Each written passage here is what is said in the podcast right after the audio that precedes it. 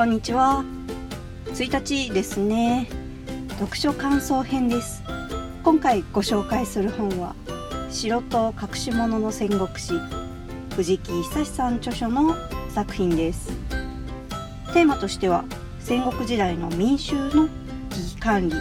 についてのお話になります。で先にこの本の中でも一番最初に紹介されていたのが城郭という単語についての意味なんですね。まあ、単語一つ一つ漢字を分けてみるとお城と核車というものになりますよね。これそれぞれって別々の意味なんですよっていうお話が最初にあります。まあ、この単語漢字それぞれについては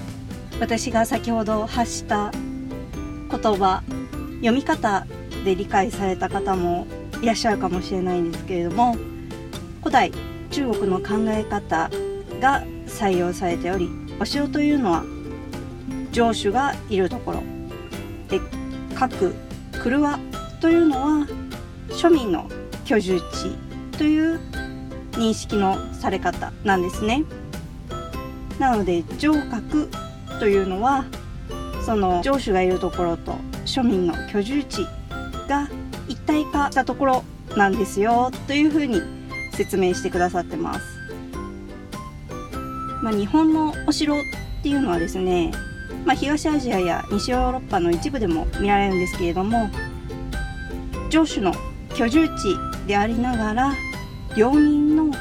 避難所を併せ持った場所っていうところで広く認識されていたんですね。まあ、あとはお城とやっぱり城下町っていうのが徐々にセットになっていくっていうところから城郭は一体化していったというふうに私は考えますね。でなんとなくお城イコール守りの強固な場所であり城主のための避難所なんだろうなって思っていたらそんなことはなく領民の避難所という意味も持っていたんですね。で本の方はですね戦国時代の戦時の対応っていうのが各お城ベースで語られています。まあ、ここは今後情報ラジオの参考にしちゃおうかなっていうふうに思ってますね。ネタ元バレみたいな感じなんですけれども、はい。で、2章はですね、戦時の自分の財産の守り方についてのお話に入っていきます。で、お寺の使い方とかっていうのも載ってたんですけれども、私がこの中で面白かったのがですねもうとにかく穴に埋めるっていうお話がすごく印象的でですねまあ合理的ですよね。なのでまあその穴に埋めるっていう話を少しだけしていこうかなと思います。穴に埋めるのはですね財産だけではなかったんですね。人なんかも、まあ、防空壕みたいな感じですね。そんな意味を込めて穴に埋めるっていう記載がこの本にはされていました。で造氷物語の一節がこの本では紹介されているんですけれども造氷物語江戸時代に書かれた書物ですね。戦場へ行ったらその土地の住民の家財を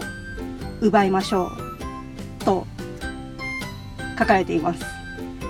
そのためにも埋め方隠し方、まあ、その土地の住民の埋め方隠し方を心得なければなりません。家の内、まあ、中ですかねには米や衣類が埋まっています。外に埋める時は鍋や釜におっこんで入れてですねで上に土をかけると。その土をかけたところっていうのはですね霜が降りた朝見たら必ず霜が消えるものだそうです。なのでそこを掘れっていうお話ですね。ただ数日経つと消えちゃうから気をつけてねなんていうことも書かれているそうです。でこの話を読んで思ったのが現代の日本人でどれだけの人口が霜が降る降りる現象を認知しているのかなっていうのはすごく気になりました。少なくとも少し前までの私だったら分からなかったんですよね。こういうちょっとした知識を知恵を得ると私は勝手にもう何が何か災害があった時でも大丈夫。なんて そんな気になったりしています。まあそんな気